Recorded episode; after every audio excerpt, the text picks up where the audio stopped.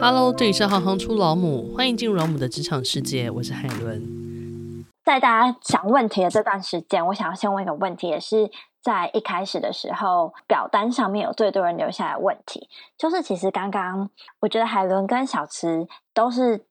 可能在二三十岁刚开始工作，中间有经历过一些迷茫，那也有很在意过其他人的眼光，不管是来自家人、同事，或是来自于公司上司的眼光。那到慢慢的去理清跟找到自己喜欢的样子的那个过程，可能也还在持续的寻找。但我非常的好奇的是，到底我们要怎么样练习，让自己不要这么在意别人的眼光？因为我自己也觉得是一件很难的事情。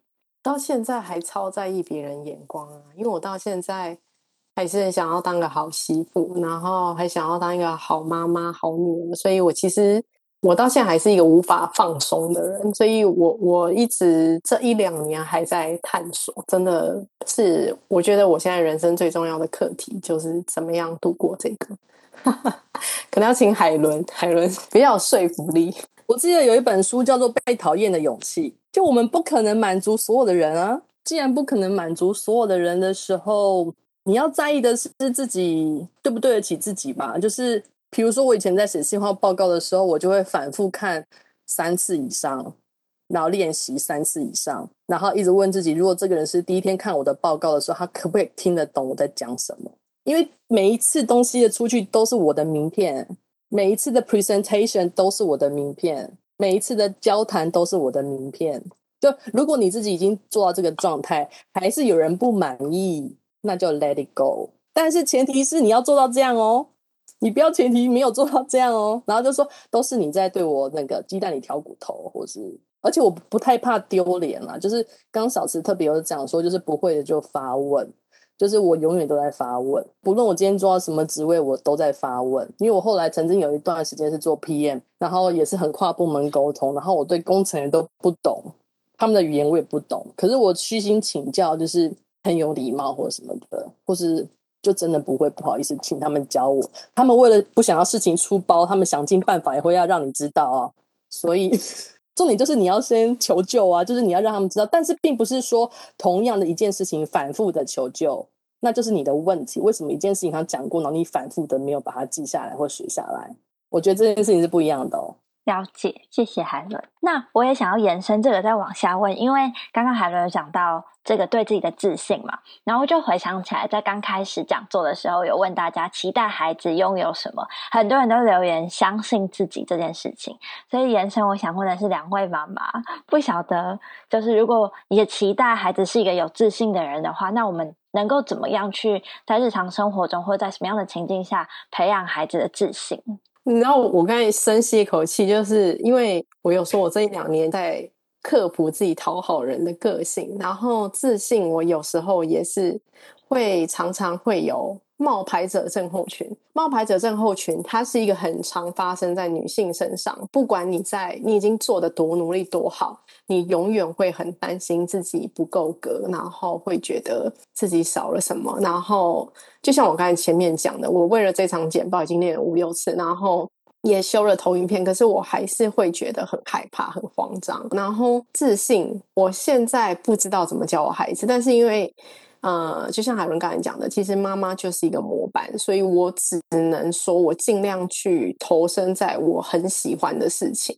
当我投入在我很喜欢的事情的时候，我自己会散发出一个很相信自己的样子。这个是我大概会说的，就是比方说，我自己有很大的一部分也是喜欢走出舒适圈。然后，当我在探索学习的时候，那个时候的我自己是很开心、很快乐的。那时候我是觉得是对的。我大概就是只能用这样的方式来启发我的孩子，所以我也会常常去嗯好奇，然后他们上课啊，他有什么特别喜欢，或者是像我的女儿，她画画非常厉害。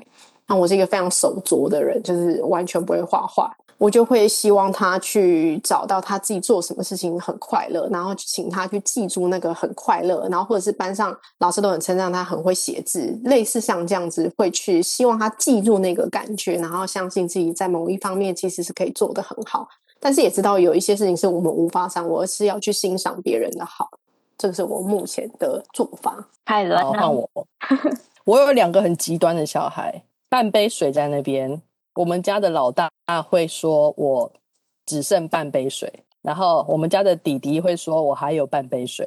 简单来说，我们家的小的就是无可自拔的自信，无论什么状态，他都非常有自信。然后真的有两个孩子的爸爸妈妈应该都很有感觉，就是港北部声音就两个都很不一样这样。那姐姐有时候我就会，她就是相对的，就是个性会有时候会看稍微负面一点点，或是有时候比较纠结。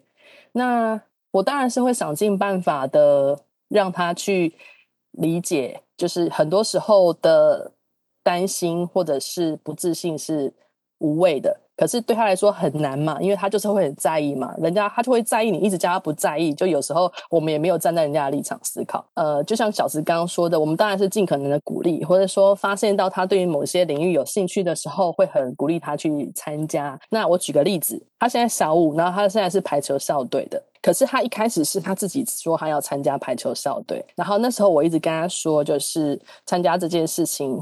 你不用把它思考成，就是你可以逃避功课，你可能只会 double，就是你又要练球又要功课，然后他就一直觉得他自己办得到，然后他大概进去的前两个礼拜，他就说他想要退队了，然后我就说不行，这你自己选的啊，至少要撑完半年，或他至少要撑完一年，因为这是他选择的，而且在选择之前，我们有充分的跟他沟通，不是说没有沟通，然后他也不是说没有给他建议，但他还是这样选的。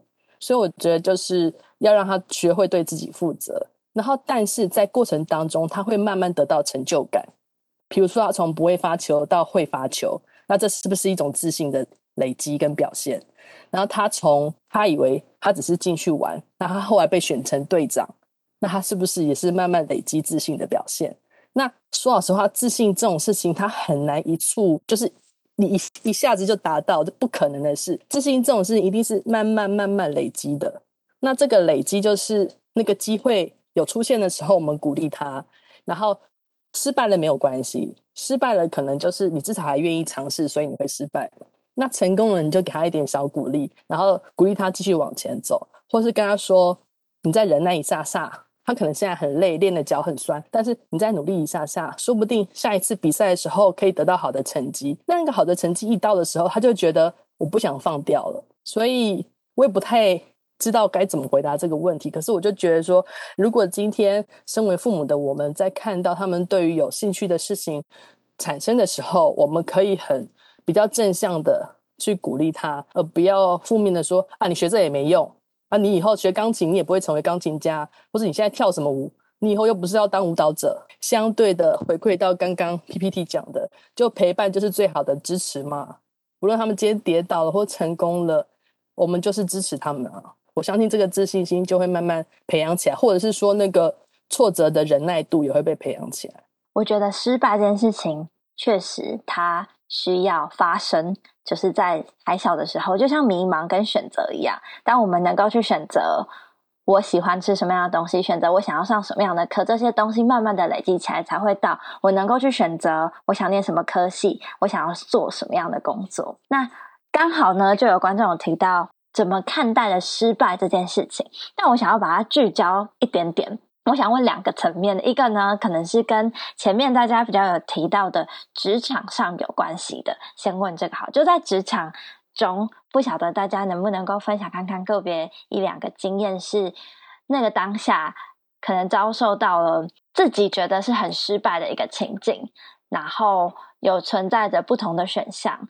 那在这样子的纠结跟恐惧、失败的情境之下，自己怎么样帮助自己去度过这段时间？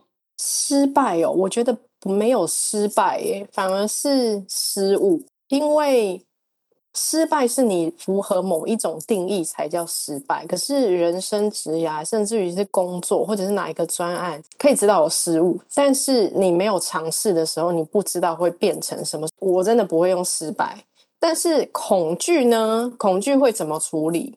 会啊，我刚才也会讲啊，就是。我到那个准备上柜公司嘛，然后我财务什么都听不懂，然后工程师就是摆明就是看你这个 PM 就是你来干嘛的，嗯、人家眼光的对你的不屑、质疑什么都有，很害怕、很恐惧，因为我心里知道我想要做什么，就是要做电商，所以呃，风里 来水里去，我都知道，我就是要做这个时候，就是你心里有知道你是为什么而前进的时候，这一些恐惧它会慢慢的变成不那么重要。所以你要持续的探索你自己，不管用社团用，或者是去外面跟人家啊、接案啊什么，你就是要知道你自己想要做什么。那因为我那时候已经很清楚我是要做电商，然后你们可以想象。我们在开放的办公室，八十几个人，然后财务长直接跑来我的位置，就是大声开骂，就说：“你这东西我们做不出来，你这东西我们交不出来。”我一开始非常的恐惧，可是因为当我知道我没有做错任何事情，我也知道有些东西是我可以掌握，有些是我不能掌握的时候，我会去笑看他在办公室里咆哮我，我会觉得。我而且我会故意还会在那边停顿，就是让他让办公室人看他咆哮我，因为我觉得真的蛮好笑的。所以面对恐惧一定会有，像我刚才前面讲的，你你要先知道你是为什么存在于这里。如果就像刚才海伦说，如果那个人就是拿钱来杀你，就已经他是一个疯子，那这种恐惧就不需要去承担。可是因为我知道我在这个一直要准备上柜工，他是真的在成长的公司，我就必须无论如何要待下来。那我就要去适应这个环境，我是这样看啦。对，因为这个问题它有一点大，我不太确定有没有回应到啊、呃、听众您的问题。那海伦呢？海伦有没有什么可以分享经验？嗯，我在想，如果要举例的话，好，我我直接举那个我离开那个十几年的公司，那个我后来离开的时候，那个职务是 PM，因为 PM 其实要数字观念很强，然后我之前是做产品企划，所以我是对文字的概念很强。所以对我来说，它是一个从头养成的逻辑。然后我在那个植物待了八个月，然后我每天都很痛苦，要一条鱼去爬树的概念这样。但是我就觉得我不可以放弃，因为我会觉得我放弃就代表我失败了。然后我也觉得公司给了我这个机会，让我去转换跑道到不同单位，一定是对我有所期待，或是他们觉得我可以在这边也胜任得很好。然后。我真的就觉得想尽办法，我也要达到公司的要求。可是那个东西它就不是长在我脑袋里面的人，所以我怎么样看？比如人家一看就知道哪里有问题，可是我看半天，我就是看不出个所以然。然后我会很纠结，恶性循环的。我越纠结，我越看不出来。然后每一个 project 都是几百万的，然后我要估那所有的成本，这样。然后我那个时候就在想说。我是不是要放弃就算？然后我这样的放弃是不是失败？我觉得就是回到我刚刚讲的这件事情，你问问你自己，你有没有做到那个一百二十分？想尽各种办法哦，问前辈，问同事，自己用功，多花时间。别人下班了，你还在加班，不论你有没有加班费，就你有没有做到那个状态？然后，如果你还是做到这个状态，可是你可能还不一定可以跨得过那个坎的时候。有时候我可能就会跟自己说，我好像可以先停下来一下下，但这个停下来不代表我真的失败了，我可能是现阶段还没有办法完全跨过去，所以殊不知我到下一个工作的时候，我接的还是 PM 的工作，对，我自己还是再跳进去，然后再做了一年八个月这样。那我觉得它的累积会不一样，纵使我可能在做有一些东西的时候，我没有办法这么得心应手，可是我一定有累积到其他的东西。对，所以我觉得失败这件事情每个人都会遇到，可是就是在过程当中你有没有累积到不同的东西？所以我觉得我很喜欢小慈说的，他可能是某种失误，或者是你可能需要再累积，或者是说有时候你要沉淀一下下，回头再看，你就会发现哦，其实那个时候你有获得。比如说你以前曾经就骂一个主管，然后怎么这么刁我，然后他说我遇过我人生最大的业障或什么挖沟的。但是可能你回过头来想的时候，那段时间是不是带给你的成长最多？或者说，其实你遇过那个最高的山的时候，后面你再遇到都是小 case 啊，就是你已经先遇到那么高的门槛，所以我不认为遇到失败这件事情是不好的。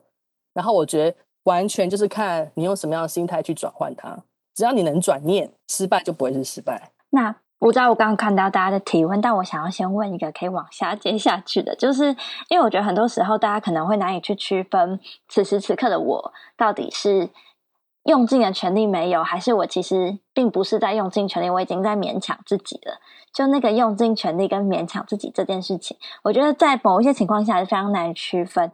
然后就承接了刚刚有观众问说，就是如果说刚刚可能是在职场上面会有。情绪勒索，但其实父母亲或是亲属之间会有这样子的情况。那我们要怎么样在面对别人给我们这些压力的时候，可以知道自己到底是什么样的状态？那我可以去建立自己的方向，跟清楚自己的轨道，然后勇敢的往前走。因为我的原生家庭跟我的呃我的婆家很不一样。呃，我的原生家庭是从我国中就一直都放手让我做选择，自己去闯。他们只教我就是为自己的决定负责任。那但是我的婆家还蛮不一样的，就是他们是会，啊，孩子到四十岁了，他们还是要决定他们的方向，甚至于就是生几个孩子啊，要做什么。所以我只能说，回应这个问题的话，你要去抽丝剥茧，那个原生家庭或那个家族，他们的背后恐惧在意的是什么？因为你要跳脱出来的时候，就是就是呃，另外一本书。女儿都是吸收妈妈的情绪长大，那那本也是我对那本我是很想再推荐。我刚才很想站起来，可是我其实下半身酸水库，不好意思站起来，很想去拿那本书。OK 啊，我也是透过这本书，我我才发现我刚才说的，我一直在练习讨好的个性，是我的原生家庭，我的外婆影响我妈妈，我的妈妈影响我，我们是这样被带大的。那我觉得你可以问出这个问题，其实很好，你已经有意识到这件事情了。那有意识的下一关，你就让自己跳出来看他为什么要这样子跟你讲话。你有时候甚至于会去理解他，他背后的恐惧哦。所以这个问题我一时无法用五分钟回答，因为他需要很深的探索。你要不断的去问那个原生家庭他背后的状况。父母亲某种程度上的让你感受到。他给你施压，或是你确定那个不是你自己的期望，是他的期待。可是我们又不能不去满足他的期待，因为他毕竟是我们的父母嘛。他的决定我们不可能不在意。那这样的情况下，我怎么样跳出自己的方向？其实父母亲应该永远都没有办法赢过小孩子。如果小孩子够坚持的话，虽然我这样讲可能不一定客观啦。然后我当然就是上了那个 CDA，就是生涯咨询师之后，发现我们也有很多那种精英的孩子，他会认为他人生没有选择权，他就会说我好，我就是不小心考到七十五级分，所有人都说我怎么可以放弃上医学系，我怎么可以放弃当律师？但是他说我明明喜欢的是别的东西，这个东西好难哦，这个问题太难了。就如果你今天是个学什么东西都很容易，都很简单。一下就会的，到底父母亲为什么不能够放心的觉得你在其他领域也都很容易就会啊？我不懂，这是一个，因为对你来说这么简单啊，知识的汲取这么简单，融会贯通这么简单，考试这么简单，那我觉得可能终究要回归到这蛮难的，就父母亲到底相不相信你可以坚持下去？那或者是说，有些时候有没有机会跟父母谈一下？比如说，我们自己对于未来的规划是什么？很多时候可能会是父母亲他没有听到你对于自己未来的规划，他就会觉得你永远都还是小孩子，你永远都还是需要我担心这个操心那个。可是如果你今天很通盘的跟他说明了你自己对于未来的规划，你对于你自己想学的想法，或者你自己对于就业的想法的时候，你只要自己讲的够清楚、够明白，我觉得会有那个机会的耶。但是你有没有去把它讲清楚跟说明白？一样，你要回来问问看你自己。就你要永远把主权拉回自己身上，还是我们觉得一昧的觉得都是父母在想操控我们而已？有时候说不定你会变成就是被害者心态啊！我不能否认会有这样的父母亲存在，但我觉得可以值得一试。反正你不试就是零，你有试就有百分之五十，所以我永远都会试，我永远都会问。交男朋友也是一样，都一样。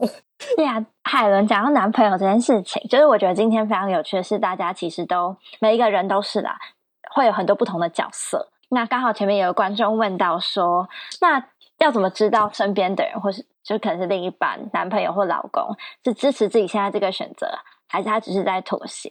好，我觉得这个问题很棒，是因为啊、呃，我得说到，嗯，去年年底之前，我是一个非常。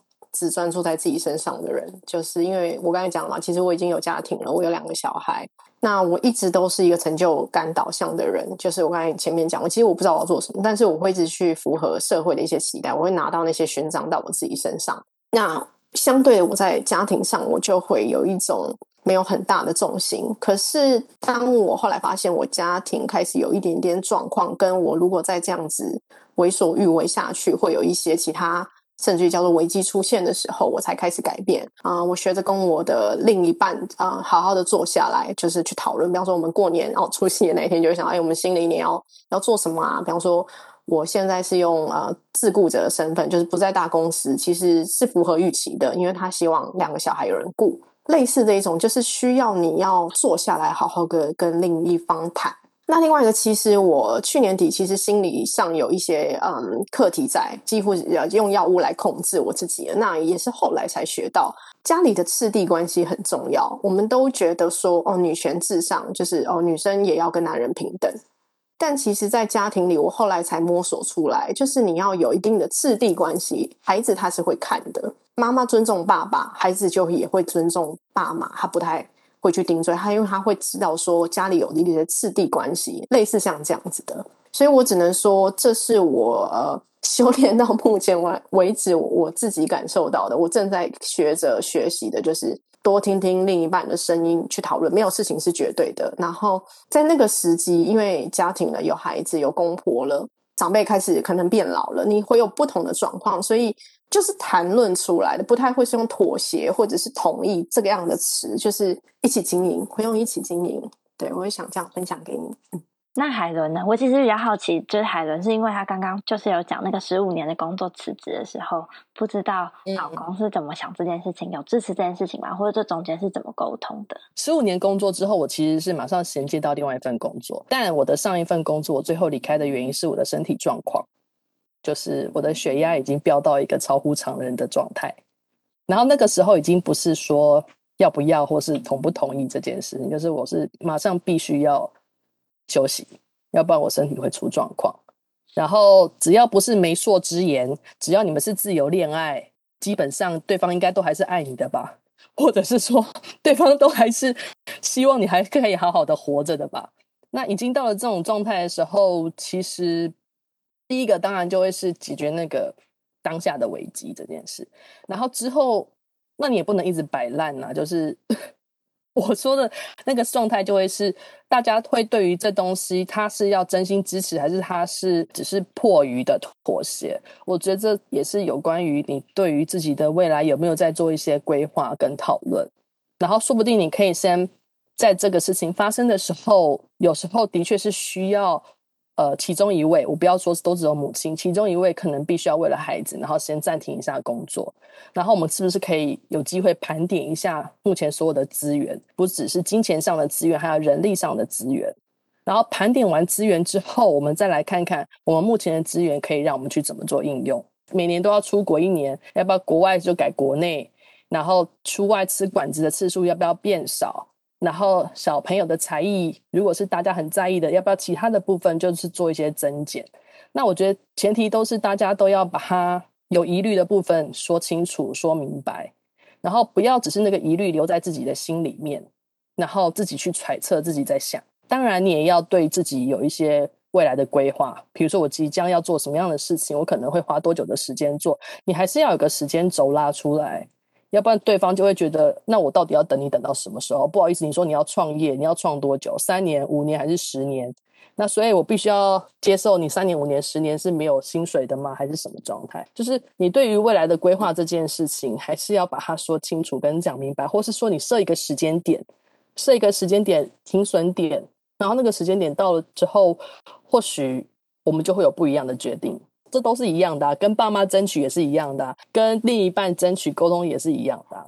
感谢海伦跟小慈，然后同时呢，就是我也想跟大家分享，因为刚刚讲了很多不同的角色，讲到很多选择，然后刚好刚刚在那个小慈提到那本书里面，我今天就看到他说，一个人在面对自己的问题的时候，思考该做出什么样的。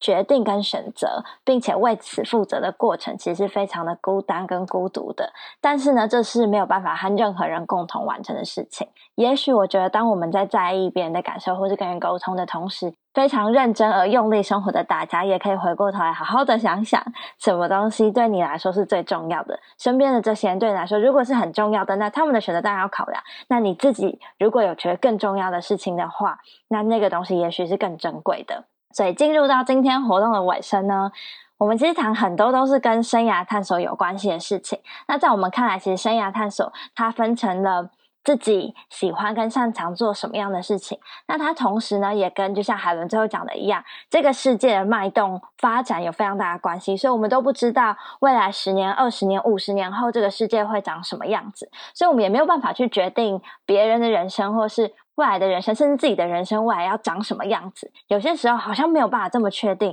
那我觉得其实这非常有意思，因为生涯探索这件事情，就是我们持续一生都不停在面对的一个课题。也就是为什么今天在场的观众，其实有年龄层非常小的，也应该有年龄层非常大的。那我觉得我们可能在人生非常多的时刻都会非常的迷茫。那我最后做一个小小的结论，就我觉得，如果是之于小孩的话，我一直都觉得，就像刚刚小思跟海伦在画里面流露出非常非常多的东西。那其实我觉得它可以归咎于就是一个信赖感。我们觉得信赖是爱最温柔的一种展现，因为你相信孩子会成功，你看见他在你心中已经成长成那样，所以他会往那个地方前进的。那同时呢，至于大家自己，我也想要祝福大家，就希望我们都可以始终的不停的去思考，要怎么成为一个更喜欢、更喜欢、更喜欢的自己。就我觉得这件事情其实是一件非常难的事情。那我分享一个，就是刚好，嗯，从去年十二月的时候。行行出老母的左边，虽然他此时此刻不知道人有没有在现场，他就跟我说呢，在他年轻的时候，他跟他的朋友们一起写下了十年之后自己想要成为一个什么样子的人的这个问题。然后十年之后呢，他们都做到了。然后他就觉得我可以开始去思考这个问题。我那时候听到，对，我现在二十三岁，我就觉得这个问题好难哦。我觉得我要怎么知道十年之后我会在哪里做了什么样的事情？我根本就什么都不知道，所以我至今对于这个庞大的议题还是非常的迷茫跟不知所措。那我只能说，在这一些过程当中。我从大家的经验，从身边的朋友，好多好多人的话里面，都听到好多不同的价值观。可是我觉得那些东西好像都不是我要的。那我在想，就是跟今天一样的主题，我就只能够给大家这个，就是 至少大家，我们永远都不要放弃去思考这个问题。永远都觉得自己生活中有哪边不够好的时候，可以慢慢想怎么样可以成为一个自己更喜欢的自己，过一个自己更喜欢的人生。因为我们永远都拥有可以改变人生跟主导人生的这个权利，因为这是我们的人生。嗯，终为始，在我二十几岁的时候，我也不知道这是什么，因为在我眼里，就是我才刚开始，我哪里知道终点是什么？所以这是一个非常好的问题，因为从这个问题就知道你们现在年龄阶段在哪里。OK。但是我也一直到后来，是我大概有一个想要累积的方向，就刚前面讲的，李安他花了六年，然后班艾佛列克他也用了他六年的时间来成就他伟大的作品。所以我也是在后来知道我想要做的是电商之后，我才会从那样子来回推。呃，我此时此刻我经历到，比方说我一开始做产品经理，什么都不知道的手还很抖的时候，到可以下一关，我可以自己接案。到我可以代表公司跟其他的呃企业高阶主管坐下来谈的时候，甚至于去呃再去兼并他们的时候，我可以有主导权。在那样的过程，我我才会知道什么叫做以终为始哦。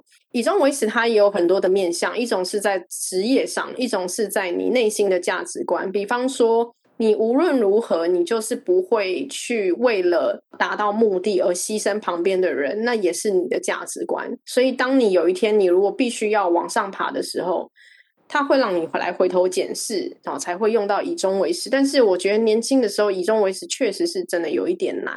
如果是我的话，其实我不知道我的终点在哪里耶，所以以终为始对我来说可能不一定适用。它可能可以是一个参考，但是。不一定要把它奉成圭臬。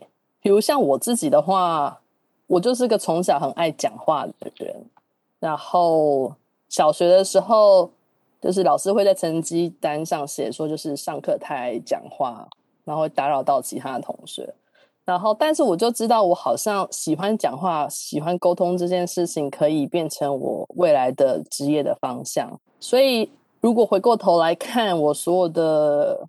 学习历程或是我的工作历程的话，好像的确都绕着这个东西在走。比如说，我的产品企划是用文字跟说服力跟人家沟通，PM 也是，你必须要用沟通的能力去跟跨部门沟通。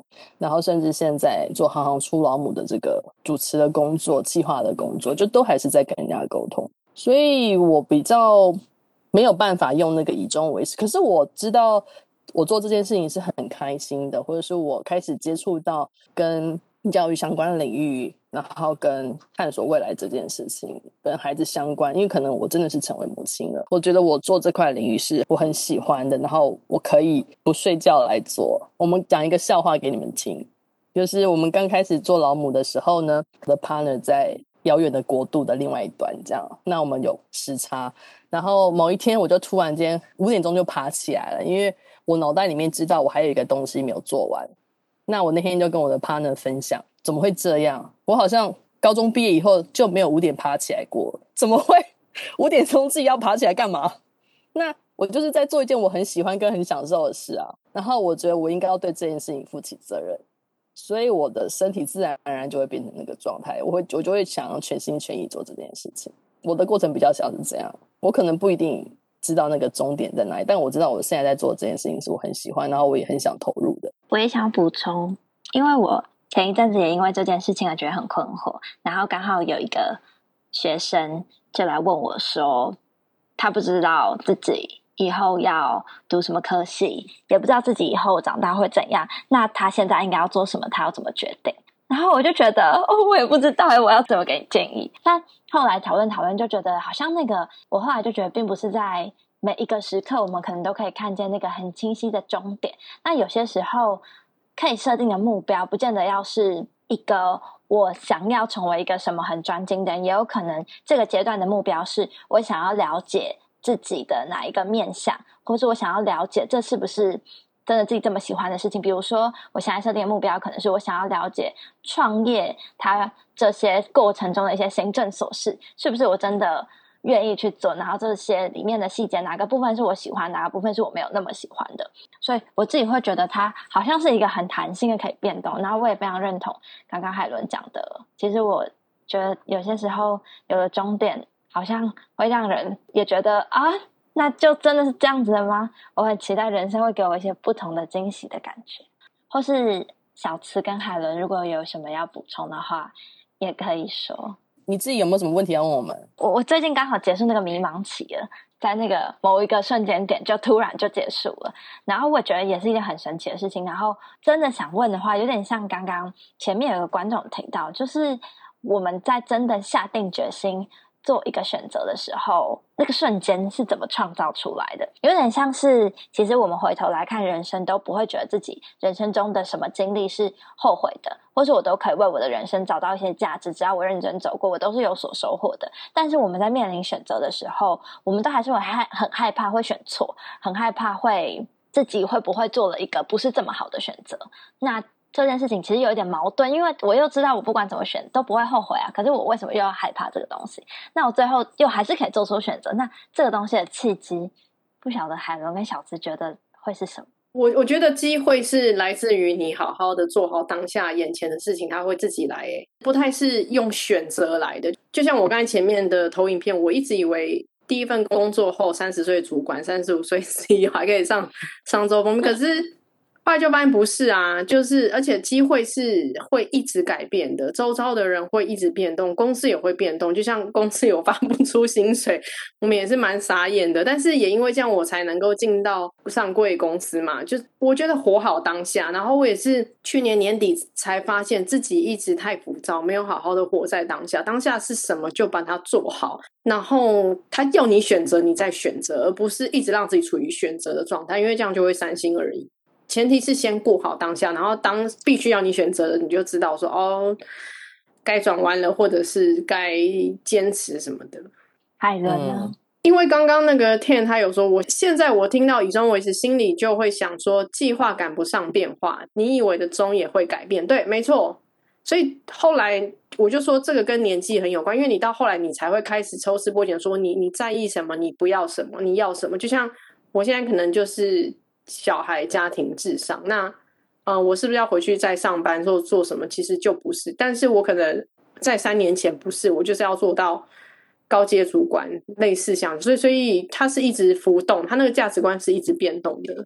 你好像有时候的确会是你以为的，你的目标就在前面那座山，但你就发现，哎，前面有一条小路，好像还蛮有趣的，然后它的开的花你没看过，然后。慢慢就走进，发现哇，那是一片很大的花园。那有没有可能？有可能啊，就是那个变动性它会一直存在。对，或许山的后面还有另外一座山。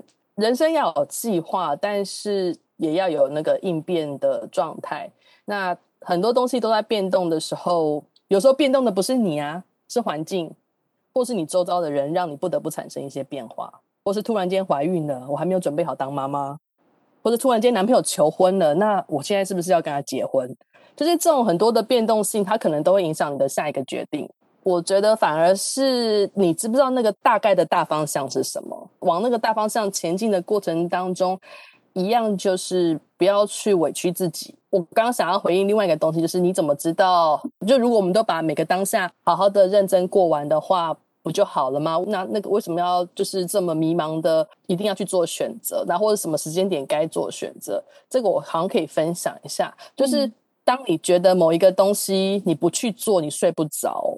那就去做，然后当你觉得 你这个时间点就是一定要看到那个什么，你就去看，就是你不要不去看，然后隔天后悔。你真的想要做什么事，你就去做啊。那又怎么样？就是我想到就是那个 gap year，就是谁说高中之后马上就一定要升大学？如果在选大学的过程当中，我还没有这么确定我的未来方向，我还没有。确定我要念的那个科系，可能一定是什么样？我可不可以有个 gap year，然后让自己去外面晃一晃，看一看，然后有没有机会看到一些新的东西？真的看到了之后，体验过了之后，感觉过了以后，我再来做最后大学的科系的选择。就是照着人生顺序，并没有这么重要。你还真的以为人生会照着你的顺序吗？你真的以为你说两年后要怀孕，你就能怀孕吗？你真的以为跟你交往了五年男朋友，他会跟你求婚，他就会跟你求婚吗？就人生的顺序，我真的觉得不用照着人生顺序的这件事情。当然，就是你有没有把那个当下做到最好。感谢大家的时间，感谢大家今天晚上一起出现在这个地方。我要讲最后一件事情，然后就跟大家说晚安。就是刚刚我们一直在那边讲，是我东西比较沉重。就是上个礼拜，因为我哎，这个礼拜对对对，我就是有碰到一个很大的选择。我就刚好跟我学生聊到，他就说那个他们会学一些心灵上面的东西，他就跟我说，你就把眼睛闭上，然后两只手去感受一下最直觉的这两件事情在你心中的感觉是什么。那当你觉得有一坨东西黑黑重重的，很沉重，那就不是那一个，是剩下的另外一个。很多时候你自己心里面都知道啦，你要不要承认而已，好不好？或是你觉得要不要得到别人的背书跟认同而已啊？我觉得是啊。所有的选择都要回到自己身上，有那个别人的认同跟背书，或许你未来失败的时候，才可以有一个可怪罪的人。那最后也跟大家分享免费的资源，就是刚刚有提到的一零四工作世界一一植物大词典，或者是刚刚两位老母有提到的，不管是 Podcast 的故事伴读，或是行行出老母，还有大家呢，欢迎继续支持我们五月份的职人讲座，这次邀请到的是。梦幻工作的餐酒馆的老板、婚礼主持人跟占星师，他们都非常的酷。就是我认识他们，在跟他们相处的过程当中，也都感受到哇，这些工作如果有机会，我人生也好想要做做看哦。好，那非常感谢大家今天晚上的参与。在今年暑假呢，也有营队活动是给国中生跟高中生的，也欢迎大家可以一起来带着孩子参与探索世界。如果你喜欢行行出老母，欢迎以行动力赞助老母，让我们能有更多的能量制播更好的节目，访问更多有趣的职业。如果有任何建议，欢迎到网站留言给我们。谢谢你们的支持与分享，我是海伦，我们下次见。